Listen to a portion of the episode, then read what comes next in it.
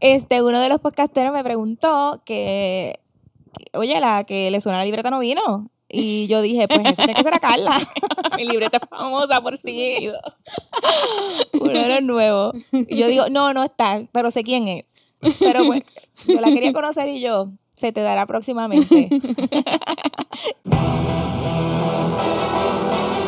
Bienvenido al podcast de Guapa Deportes. Se acabó el pan de piquito, la sabática, las vacaciones, el piriwili, como dice papi. Estamos de vuelta. We are back. We are back. Estamos de vuelta, aquí estamos. Les habla Carla Pacheco en compañía de Julio Ponce y Yanira Viciana. ¿Cómo están? ¿Todo bien? Bien bien, bien. contentos. Estamos de vuelta en la cueva, En la cueva, sí, con Doctor House, mirándonos. con frío. Eh, le damos las gracias a la gente que nos está escuchando nuevamente después de ese, de ese, de ese hiatus, ¿verdad? Ese, Sí, el sí. breakcito que, que, que, que cogimos. Pero pues cambios en horarios y los mundiales y otras cosas y qué sé yo, pues eh, evitaron que, que, que nos pudiéramos reunir, ¿verdad? De que estuviésemos lo- los tres nuevamente, pero aquí estamos. Así que le damos las gracias. Eh, recuerden que nos pueden escuchar en todas las plataformas de podcast, Apple Podcast, Google Podcast, Spotify. Y hablando de podcast, tenemos que hablar de que el pasado lunes eh, 30 de septiembre fue el Día Internacional del Podcast y pues nos pues, estuvimos por el, el Miro Podcastero de Puerto Rico. Sí. Una- Y sí, me lo perdí. me lo Una- perdí. Claro, te lo perdiste, pero Julio tuvo este, esa tremenda idea de juntarnos a todos, la pasamos bien divino. Nos conocimos muchos que, este, jóvenes, ¿verdad? De este país que estamos haciendo, formando opinión pública desde política, entretenimiento, sexualidad. Hay un montón de podcasts ahí. Había un montón que, que, o sea, yo conocía bastante, obviamente, pero había un montón ahí que no sabía de ellos y algunos que ah, llevan como tres episodios. Uno me dijo como que yo acabo de tirar mi tercer episodio hoy. Es como que más, o sea, Sí, sí, súper cool. Este, Gente bien nítida, bien cool, pero que nos escuchan también. Me preguntaron por ti varias veces, Carla. Saludos que preguntaron por mí. para el próximo, no para, vino. el próximo, el próximo. para el próximo para que el próximo. viene, que viene, el próximo viene, este, eh, sí, vamos a, vamos a, a asegurarnos de que De que, de que yo vaya y, y no se preocupe que la libreta la voy a llevar también. Para hacer ruido allí. Yo soy la que suena, la que suena. Este, un saludo, ¿verdad? A toda esa gente, los chamacos de Puestas por el Problema, las chicas de Puestas por el Problema, Janet de Dentro del Tarlis estaba en serio, Resistencia IO desde La Baqueta, que es la que, Zona Mixta, eh, Piloteando, Eventualidades, Mario Alegre, bueno, había un montón de gente. En un momento yo Súper. cuento que habían, éramos más de 25 personas y por lo menos 15 Sí. podcasts. O sea, Sí, por lo menos sí. 15, porque había, había, por ejemplo, la gente de, de Piloteando, ellos son como 4 o 5 y estaban todos allí. Todos allí. Eh, Los negros este, opinan, que los eso es un podcast súper Los cool. negros opinan que hoy escuché. Espérate, espérate, los negros opinan que eh, eh, tengo que Sí. escuchar eso. Sí. Tengo que escuchar eso. Sí, sí, sí. Y se ríen porque saben claro que porque Sí, sabemos, lo sabemos. Pero mira, ese, el podcast está bien interesante bien porque. interesante. Bueno, ahora que como que los conocí, Ajá. Pues me los puedo imaginar un poquito. Si, si no los hubiese conocido, pues no, no, no, no creo que hubiese tenido la misma reacción que ahora que Sí, los sí. conozco. Porque está, oye, ellos traen las noticias que están Ujú. pasando y ellos pues dan su opinión. O sea, son, son tres Ujú. negros opinando. Sí, sí, sí. Este, Francis, que es uno de los muchachos que también tiene el podcast de Sexo Sin, Ta- Sin Tabú, y los otros dos muchachos, de verdad, que no, no me recuerdo, los conocí, pero no recuerdo su nombre, así que me disculpan la- los dos chicos. Pero de verdad que o sea, est- está bien interesante porque ellos traen la noticia, mira, pasó tal cosa, ¿y qué tú crees? Pues, y ellos Desde ahí, su eh, perspectiva, desde su- claro, y- claro. Y en verdad está, está, está, bueno pues para, para escuchar otras opiniones, pues obviamente. Pues, son- los Sexo sin tabú, sí, yo lo escucho y se lo dije al muchacho. Sí, de Pues- todo lo que habían dicho yo, el tuyo lo escucho. Y él se empezó a reír como que. Pues fíjate, había otra gente, uno, eh, eh, Luis Herrero, de, de Puestos por el Problema, en un momento viene y me dice, oye, alguien te escribió un chamaco de un podcast de sexo sin tabú. Él vino, yo sí. escuché, un, escuché un episodio después que vi que te escribió y está brutal. yo se lo dije frente a todo el mundo, yo el tuyo, si yo sí lo escucho y él, ok. y yo, bueno. Pero, este, que de verdad, obviamente, nuevamente, gracias a, a- a toda esa gente que, que se dio cita. Y, y sí, o sea, el próximo viene. Ya estoy hablando con, con, con, con José Izquierdo, que fue el, originalmente, ¿verdad? Los dos tuvimos la idea de hacer esto hace en junio. Eh, así que ya estoy hablando con él para ver cuándo él va a estar en Un encuentro Rico. navideño. Sí, Sí. yo creo que va a ser así porque él me estaba diciendo que, no, o sea, maybe lo más probable ya sea para finales de año. Así que lo más probable sea un mini encuentro podcastero. Pero en un sitio que haya lechón, arroz con gandules, pasteles. Y tú dijiste que eso se estaba celebrando alrededor del mundo. Sí, el, el, el, el 30 de septiembre es el, es el Día Internacional del Podcast. Entonces hay una organización, una organización que se llama el Día Internacional del Podcast. Y pues ellos hacen eh, un, ellos tienen todo el día actividades y traen diferentes podcasters de alrededor de todo el mundo. O sea, tenían gente, yo vi el lineup, tenía, había una muchacha de Puerto Rico que está en Estados Unidos. Eh, tenían gente de, de- de Italia, de Australia, de Tailandia, de, de, bueno, de todos lados, de verdad. Entonces, pues, tocaban diferentes temas.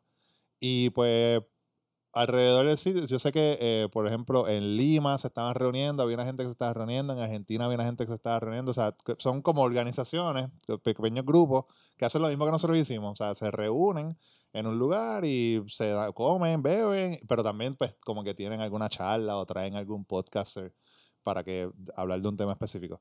Y eso, esa es la idea también de, lo- de, de este evento, ¿verdad? Que para ver si evoluciona a eso, a, a algo un poquito más, un poquito más formal, pero también ese jangueo o sea, es chévere estuvo porque chévere, nosotros hablamos, chévere. tomamos cerveza y, y Y te nos cambias cono- ideas. Sí, sé que, con- sé que un montón de gente o sea, se conoció y dijeron como que, mira, pues yo te quiero en mi podcast. O sea, como que, que era intercambiar recursos, que también era una idea que, que queríamos, de eso, de eso mismo, de que gente que, que tienen dos podcasts de política, pues voy a decir, pues contra, pues vente tú, porque tú Claro. tienes una, una, o sea, una visión diferente, una opinión diferente. Y eso es lo que, eso es lo que estoy seguro que eso se, se creó ahí esa noche. Sí, bien nítido, bien nítido. La pasamos muy bien. Yo creo que, que es una super idea y que me encantó eso de conocer también. Habíamos seis podcasteras. ¿En serio? Ah, sí, ¿Seis o sea, más? Y Yo- nos tomamos, y nos tomamos una foto. Este, Este eh, Amber Lee de Puestas por el Problema dijo, vamos a juntarnos, que vemos seis nada más. Estábamos Grecia María. Estaba Grecia de Puestas por Amber el. Problema, Amber Lee, eh, Janet de Dentro del Janet. Tardes, estaba la chica de Piloteando, creo que se llama Adriana, no, me acuer- no recuerdo bien el acuerdo. nombre. Y este había Estaba yo y otra más. Ahora éramos seis. había una chica De, de, de sí, qué sé yo, yo creo que habían treinta y pico, cuidado, un poquito más. Sí, bueno, como dije, en algún momento por lo menos había más de 25 personas, pero pero eh, eh, sí, este habían habían habían unas cuantas había representación femenina. Nosotros también obviamente queríamos que sabía que Sí. por ejemplo, las nenas de Puestas por el Problema, pues como que sabíamos que era, yo le dije a Amber, ustedes son las más famosas Ajá, aquí. Ajá. Y era como que esa, Sí, que, que queríamos que ustedes estén acá para eso mismo, para que, ¿verdad? Para que, para que, Claro. para que, para que se vean y salgan y la gente. la- Y visibilizarnos también, claro. esa opinión femenina. Aunque sigamos, seguimos siendo minoría allí, pero bueno.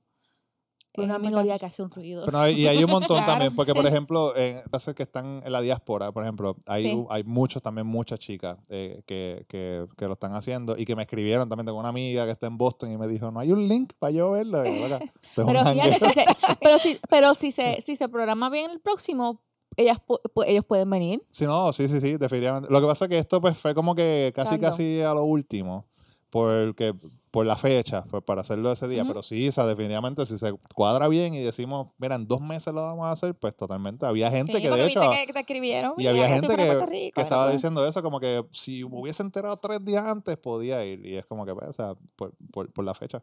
Pero, pero sí, o sea, este, definitivamente lo, el próximo viene, así que pendiente. Y de el, el encuentro podcastero, así lo podemos decir de esa manera, vamos a pasar al baloncesto. Y es que, que en este mes que estuvimos, que estuvimos de sabática, de vacaciones, slash, póngale usted el apellido que quiera, eh, han pasado muchas cosas, especialmente en el baloncesto.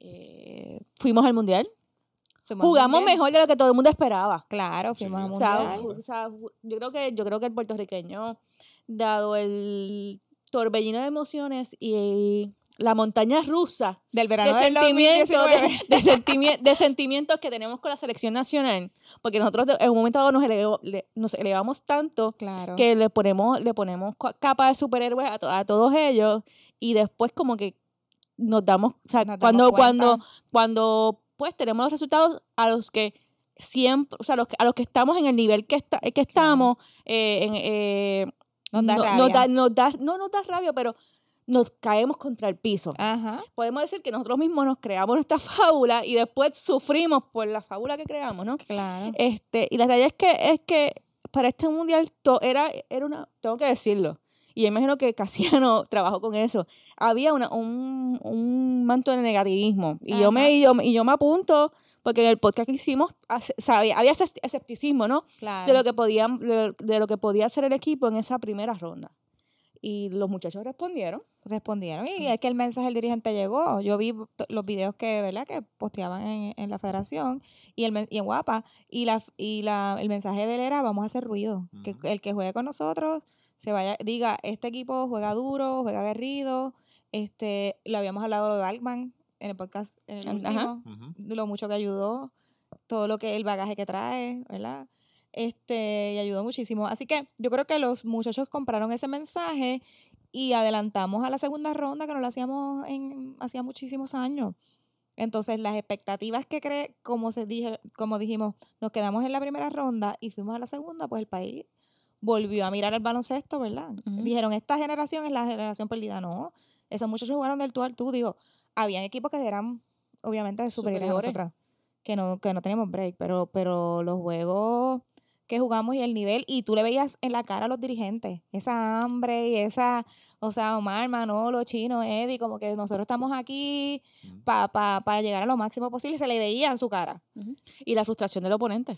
Claro, O sea, claro, claro. Yo recuerdo, no sé si- con quién, quién fue, el de España creo de que fue. El que España. dijo que no, que no podían seguir, seguir con, con este juego de carritos locos, algo así fue que este, dijo. este ritmo Este de locos. ritmo de no, locos, no, no, exacto. No, no, no, no nos no, conviene. no nos conviene. O sea, y, ahí- y ahí tú, y ahí tú sabes, o sea, en ese, en ese sentido tú valorizas un poco más el trabajo de ellos, porque si un, un dirigente, nuestro el dirigente juego. de, de España, ¿no?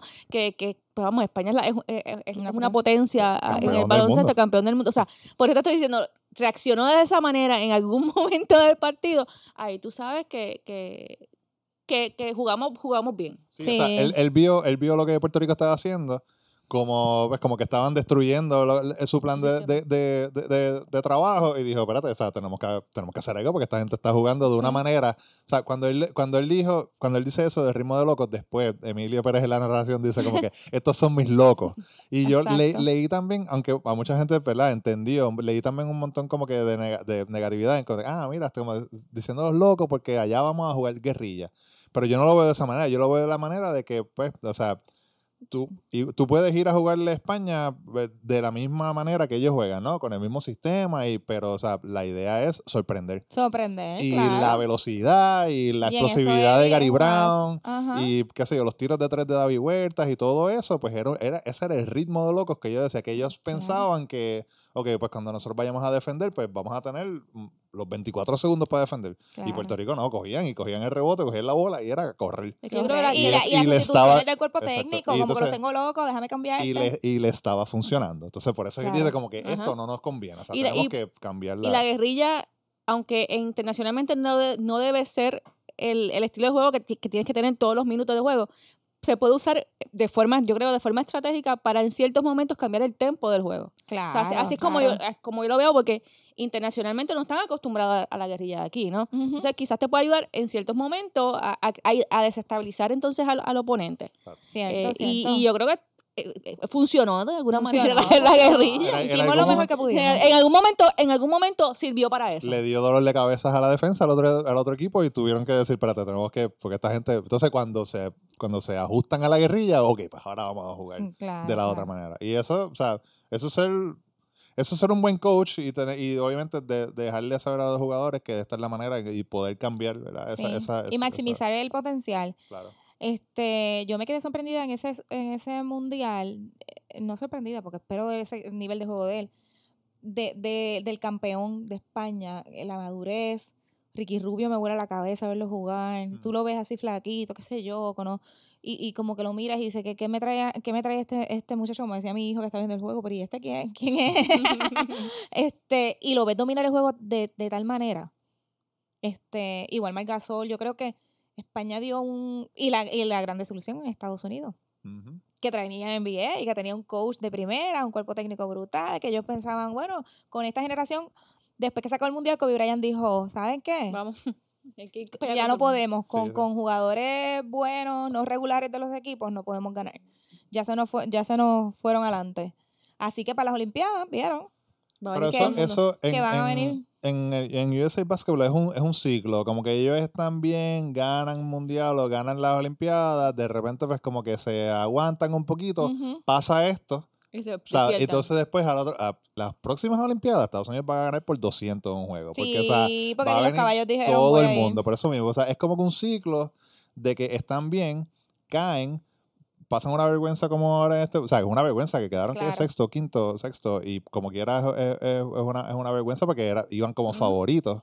Claro. Y entonces después dicen, ok, no, para el próximo no podemos hacer esto. Entonces, pero también estaban lo, lo- ¿verdad? Los, los managers del equipo estaban diciendo, yo me voy a acordar de quién me dijo, yo ¿Quién me dijo quería que sí? ir y después se quitó, y qué sé yo, o sea, Ajá, ajá. porque ahora todo el mundo va a querer ir para la Olimpiada. Y más Claro. dónde es. Eh, O sea, o sea, sí. esa Olimpiada. Este, a mí me gustó mucho Argentina. Digo, me sorprendió también, ¿verdad?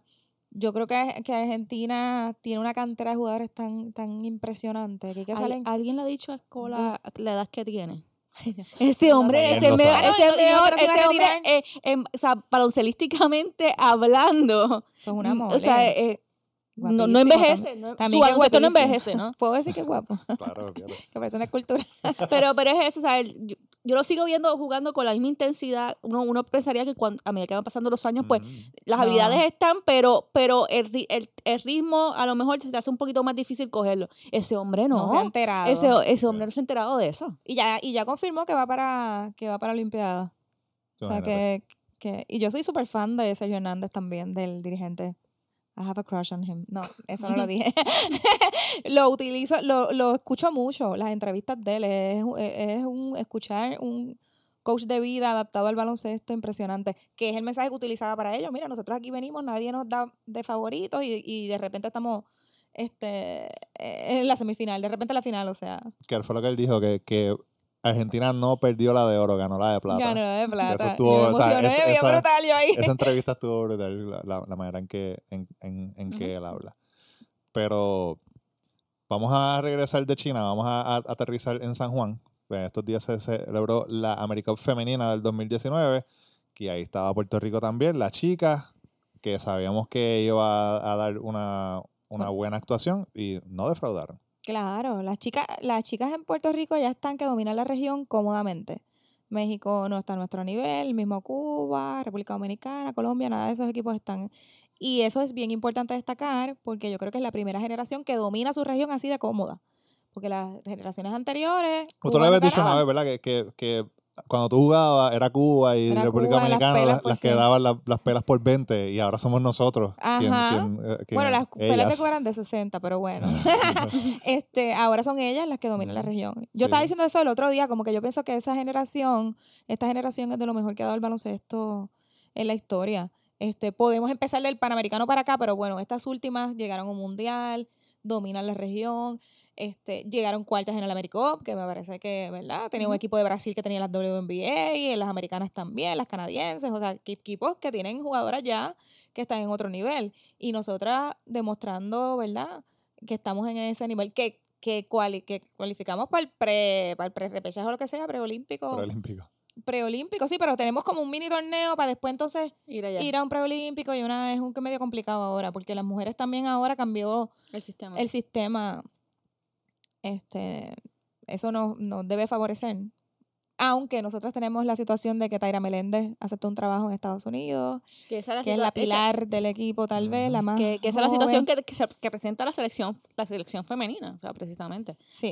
Que, aceptan trabajo y pues eso le, le, le restringe un poco el poder el poder participar en torneos en el, en el verano. Muchas de ellas son estudiantes también, Sofía Roma, India Estudiantes. Pagán. Sí, Sofía yo creo que se, que se, que se graduó India todavía no. Ali Gibson trabaja en California. Este, ellas no pueden dedicarse a, a jugar profesional aquí o afuera porque el dinero no les da para vivir. O sea, ese es el, el, el gap entre los hombres y las mujeres en baloncesto es impresionante. Tú te ganas aquí, qué sé yo, 5 mil pesos, 6 mil pesos. Y, Y un uno de la banca superior van a mínimo, qué sé yo, 20 mil pesos, 15 mil. Déjame decir una cifra aproximada, porque eso como que levanta muchas pasiones. Va a decir, mira lo que dijo. No, pues lo dije, se tenía que decir y se dijo. No, y, y el, no tan solo, no tan solo el traba- el- el- la- los resultados de las muchachas hablan sobre, sobre el trabajo, también hablan sobre el trabajo del cuerpo técnico Ajá. que Sí. se ha encargado de, ah, sabiendo lo que pasa con las jugadoras, que aceptan trabajo y que, que quizás no, eso le, cu- le restringe restringe la libertad de venir a participar con, con el equipo de Puerto Rico, están en constante eh, búsqueda Búsqueda. de talento que pueda sustituir de, de alguna manera u otra eh, esa jugadora que se va. Claro, Jerry Batista hizo un, un trabajo impresionante, la verdad.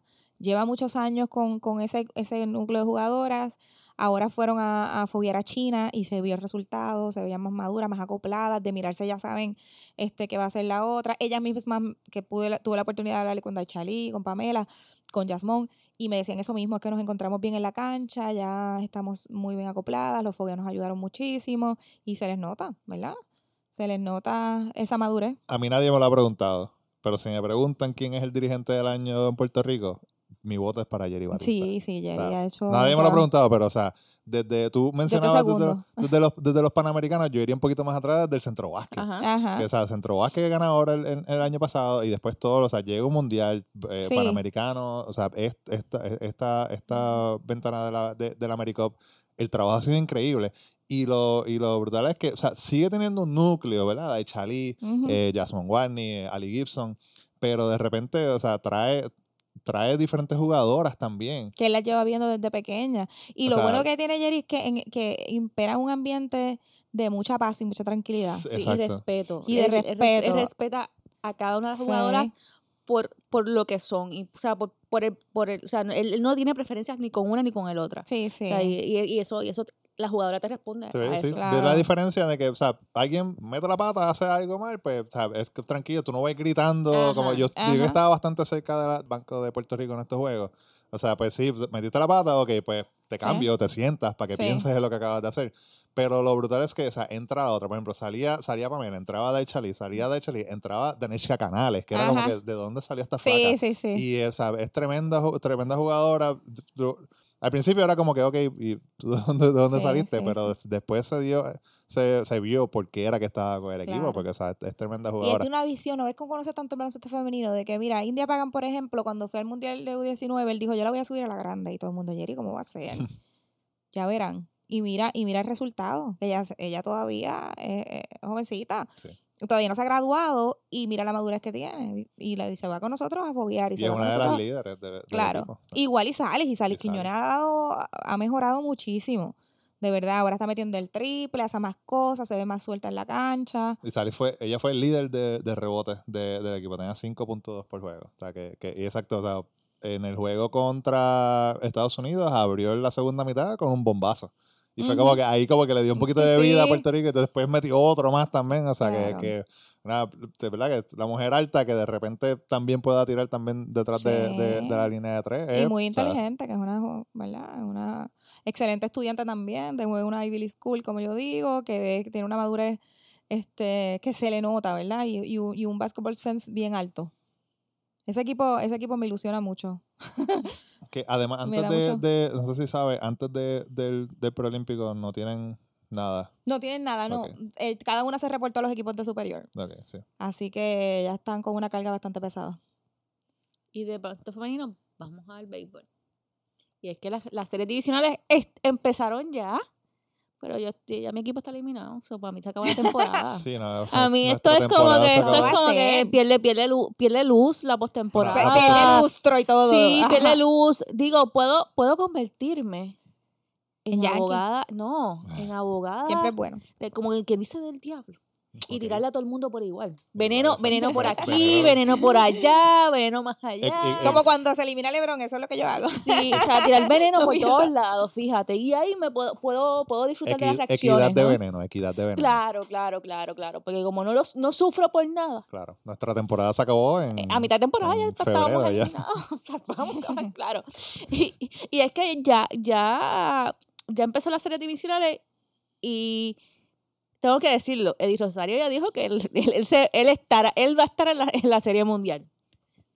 Él, he spoke it into existence, ¿verdad? O sea, la gente dice que yo lo voy a declararle y vamos a ver. O sea, eh, sucio difícil, que, porque tienen, tienen, a, tienen a los Yankees de frente. Pero, pero, pero espérate, Minnesota no tan solo tiene a Eddie, tiene, tiene también a José Berrío. No, sí, que, o sea, vamos a hablar. Ajá, José- vamos, a- vamos, a hablar. vamos a hablar. Vamos, vamos a pon- las, las cartas sobre la mesa. José Berrillo eh, es el- va a ser el abridor del, del- del primer juego de, de la, de la serie divisional de la, de la Liga Americana. Todos estos juegos van a ser transmitidos por Guapa Deportes. Eh, luego, o sea, José- está José, está José Berrillo. Lo bueno del, de lo- del equipo de los Twins es que o sea, es, un, es un equipo a fuerza de palo. O sea, más de 300 honrones esta temporada. Y entonces los Yankees es otro equipo también que, que es buena fuerza de palo, pero tiene un buen bullpen. Pero además de, de James Paxton, que va a ser quien va a abrir eh, el primer juego, después, la rotación es Paxton, Tanaka y Severino. Todo depende de cómo salga Masahiro Tanaka en el segundo juego, porque si sale Masahiro Tanaka, que se supone que sea, pues los Yankees puede meterle seis entradas Bueno. eh, buenas y entonces después dárselo al bullpen.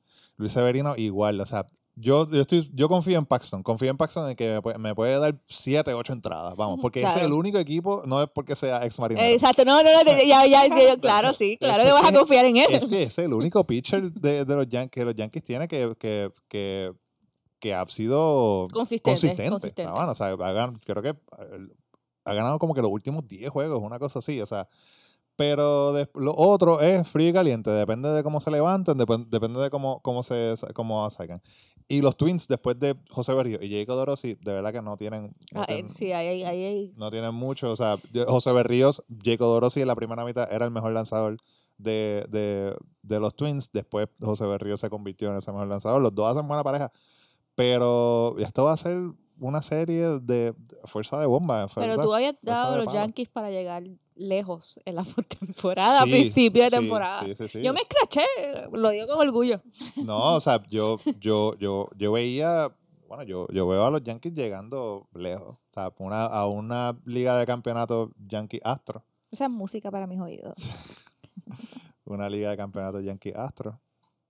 Y ahí sí que se van a dar en la cara. Va a ser, va- la, la- las, las series divisionales están buenas. La otra que está bien interesante, porque puede pasar un sorpresón, es la de- no es, o sea, no es, no está tan hecha para un lado como la gente cree, es la de los Rays y los Astros. Sí, porque es que cualquiera diría que los, que los Astros van a ganar la serie, o sea, van a, van a, van a dominar ampliamente. Pero es que los Rays, una vez entran en una postemporada, tienen, o sea, el, son dañarropa, son como la polilla. Sí, sí, sí. Mira, o sea. Son como la polilla, dañarropa. Sí. Ok, Sí, vemos, sí. vemos la, la, la rotación de Houston y de verdad nada más te da miedo. Es Verlander el primer juego, Garrett Cole en el segundo y Zach Greinke en el tercero. O sea, imposible, ¿no?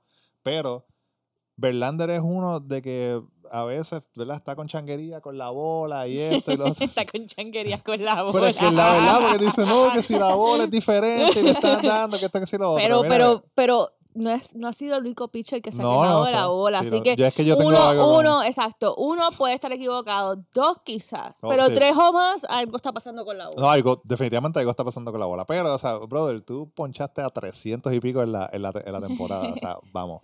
tú- no, no Te me puedes pueden decir. poner una bola de Por favor. aluminio. Pero, pero de repente, yo no sé, de repente el tipo tiene una mala noche, que la ha tenido, porque hubo en esta tem- misma temporada los Mariners hubo un juego que, no, en la pasada, le dieron en la cara. O sea, los Mariners, que era el mismo equipo que tenían casi este año.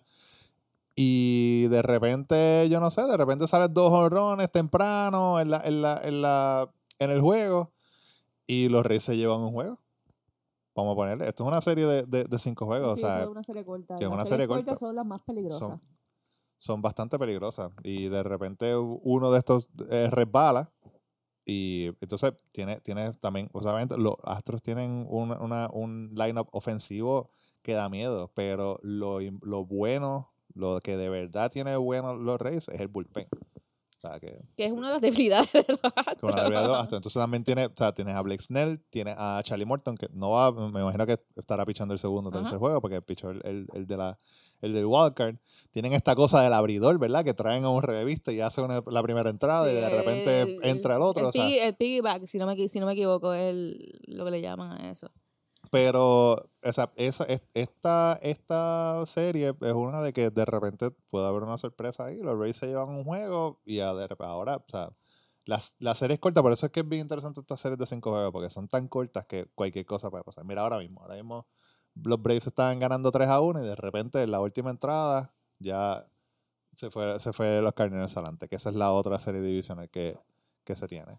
Sí que, y bueno, repito yo, los Cardenales, los Cardenales eh, con Javier Molina eh, detr- detrás del plato, eh, yo te diría que, que son, que para mí, bueno, luego de los Nationals, son los equipos más, peli- más peligrosos, ¿no? Eh, y quizás, y quizás para mí, eh, esa serie contra Atlanta, eh, la, la gana San Luis. Yo no, yo no, yo, yo espero que no me hagan quedar mal. Pero yo le tengo que ir a, le tengo que ir a Yadier la manera en que, que él maneja el picheo y, y la forma en que, en que todo el mundo le responde a él. Y la otra en la nacional es eh, Dodgers y Nationals, que estabas diciendo. Los Dodgers, Dave Roberts dice que este es el mejor equipo que, de los Dodgers que él ha tenido. O sea, vamos a ver si la tercera es la vencida. es el mejor. Eso es lo que él dice. No sé, tengo problemas con eso. Pero di- digo, él es el dirigente. dirigente él es el dirigente y, él, y él sabe lo que hay dentro de la olla, lo que se Claro, menea allá adentro. él quien la menea. Él es- exacto, o sea, que él sabe, él sabe los ingredientes que tiene allá adentro. Eh, pero yo después de haber visto lo, a- lo que han hecho los Nationals, eh, no sé, me, me da, me da cositas. Y mira que yo, di, que yo, que yo pensé en los Dodgers. Pero los Nationals está bien interesante porque esta gente, o sea, ellos no han ganado un juego de playoff hasta, hasta antier. Hasta el- hasta el O sea, wild card. hasta- hasta el del wild card. O sea, que, que... Y ese juego, pero tiempo, eso no fue ellos. Se llama Juan Soto. Ah, no, Juan Soto. Juan claro. Soto ganó Juan Soto. ese juego. Porque ni el, ni el que hizo el error en el refill. No, o sea, no, no, no, primero hay que darle a la bola Ah, para que exacto. después, ese, ese juego tiene nombre y apellido y se llama Juan Soto. Claro, claro. No hay otra. Eh, les recordamos que todos estos juegos de la serie divisional se están viendo por Guapa Deportes. También si usted está en Puerto Rico, puede accesar a guapa.tv, diagonal deportes, y ya por ahí puede ver lo- los juegos desde su, teléfono celular, desde su computadora y en la aplicación de Guapa TV. Usted baja su aplicación de Guapa TV en su teléfono Android o, a- desde el App Store y puede ver los juegos también por ahí. Lo otro, la otra noticia que hay en el béisbol es el despido de Mickey Callaway de los Mets de Nueva York. Es que me tengo que reír. ¿Por qué? Porque es que, o sea, eh, ok, tú vas a despedir al dirigente. Mm, Despide al gerente general. También. Pero si llegó los otros días. No importa. No hizo el trabajo. Al revés. O sea, eh, pero Mickey Callaway era, era el, el, el manager del ex eh, eh, gerente general. Pues como quiera. O sea, quieres yo- yo- que- si tú vas a A limpiar. casa. Si tú vas a limpiar la casa, límpiala realmente, saca a todo el mundo. ¿Y quién está sonando para sustituirlo? Hay un montón de gente que está sonando, pero uno de los nombres que a nosotros nos gusta que suene es el de Carlos Beltrán. Uh, dura. Sí, pero Tú no estás muy... No, no, no, es que, es que, digo, eh, vuelvo y repito, todo el mundo lo ha visto a él como una figura que en un futuro va a dirigir grandes ligas. Claro. O sea, eso no, eso no queda, no, no que, o sea, que no, que no quede ninguna duda sobre eso. Pero, pero yo lo veo todavía como que muy pronto. Ah, Sí. Muy pronto, no sé. Y vuelvo y te repito, a lo mejor me estoy equivocando y mira, pero yo lo veo como que, como que, como que muy pronto. Yo todavía no me he quitado de la mente que, que él dejó de jugar los otros Los días. otros días. sí. ¿Me entiendes? Eh, igual, igualmente, o sea, no sé, para mí, para mí, para mí es muy pronto. Pero de que, él, de que él haría un excelente papel como dirigente, eso no me cabe la menor duda. De que los jugadores le responden a él, tampoco me cabe, o sea, eso, eso, eso yo sé que eso es seguro.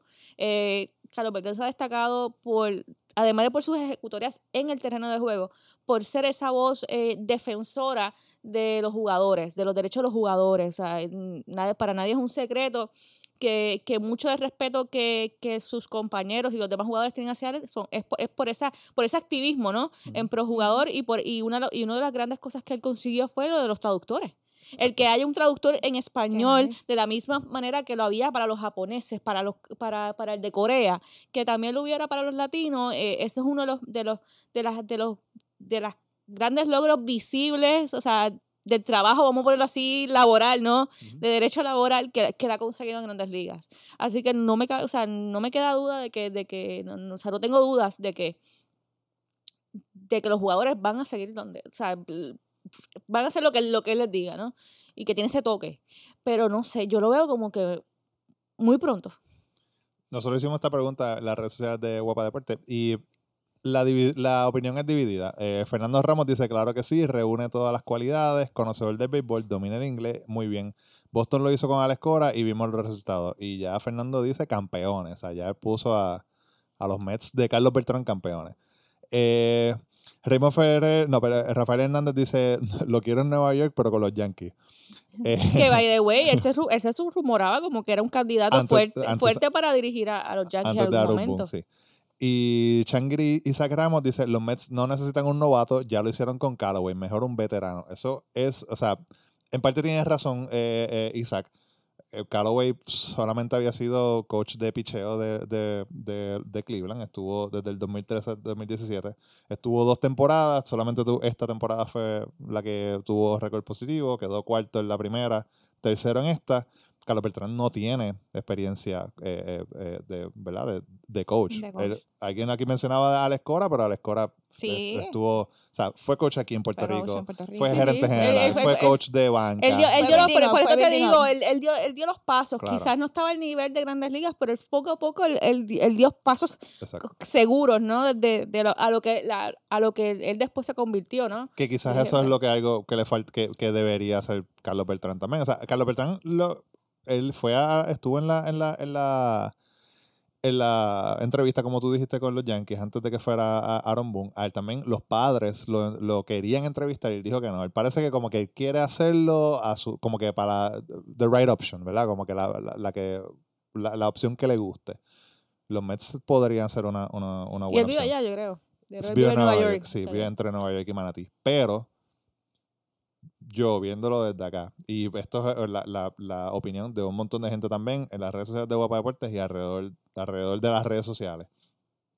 Si los Mets de verdad quieren hacer, vamos a, vamos a dejarnos de, de tonterías y vamos a traer a alguien de verdad y vamos a hacer a alguien que le saque provecho a la alineación que tienen, es Joe Girardi, que no tiene equipo. O sea, sí, y eso, es- eso, eso es uno de los- de Podría, los- podría ser una opción, pero tú tienes que reconstruir ese equipo totalmente. O sea, tú tienes, que, tú tienes que explotar ese, implosionar ese equipo. De salir de todo el mundo. De todo el mundo, De sí. verdad, de Syndergaard, de DeGrom. Bueno, no, de- no, no, o sea, pero tú tienes que, tú tienes que, o sea, no, están, están como un jeep en el mangle. est- Estancado. est- estancado, mano. Llevan años estancados y, y años diciendo, este es, el, este es el año, este es el año, tengo las piezas, tengo las piezas, y no salen del mangle. O sea, tienes, mueve, mueve ficha, mueve, es- es- trata, no sé, trata de mover la finca, o sea, las ligas menores, a ver qué extrae, no sé, pero hay, hay que pensar en cambios y aunque parezcan locos Yo y descabellados. no, no, no creo que haya que, que romper tanto eh, eh, el equipo. O sea, tiene, tiene, mira, tienes a Pita Alonso, Robinson Cano como quiera, está metiendo palos. eh, el, el staff de, de picheo es, es de lo mejor. O sea, yo creo que de verdad fue, fue mala suerte y lo más probable también Pero es mala- que malas malas- decisiones de. Malas suertes han tenido todos los años. los últimos años, malas- No, sí, todos sí. los años, todos los Pero, años pues, historia pero- con los quizás quizás un coach con, con experiencia que ha ganado serie mundial, o sea, que, que tiene que, que sabe lo que es también dirigir en Nueva York, porque esa es una cosa, como dicen, jugar en Nueva York es distinto y dirigir también, porque todos los días tiene que estar ahí. Y qué peor que dirigir en, en, en Nueva York, donde la presión es desde que te sientas es que tienes que ganar una serie mundial. Y entonces, o sea, te- a- en- con los Mets no tanto, pero como quiera tienes, pero como quiera, tienes, tienes la presión de, de, de la prensa y de los fanáticos, de todas las cosas, y ya Joe Girardi está curado de espanto en eso.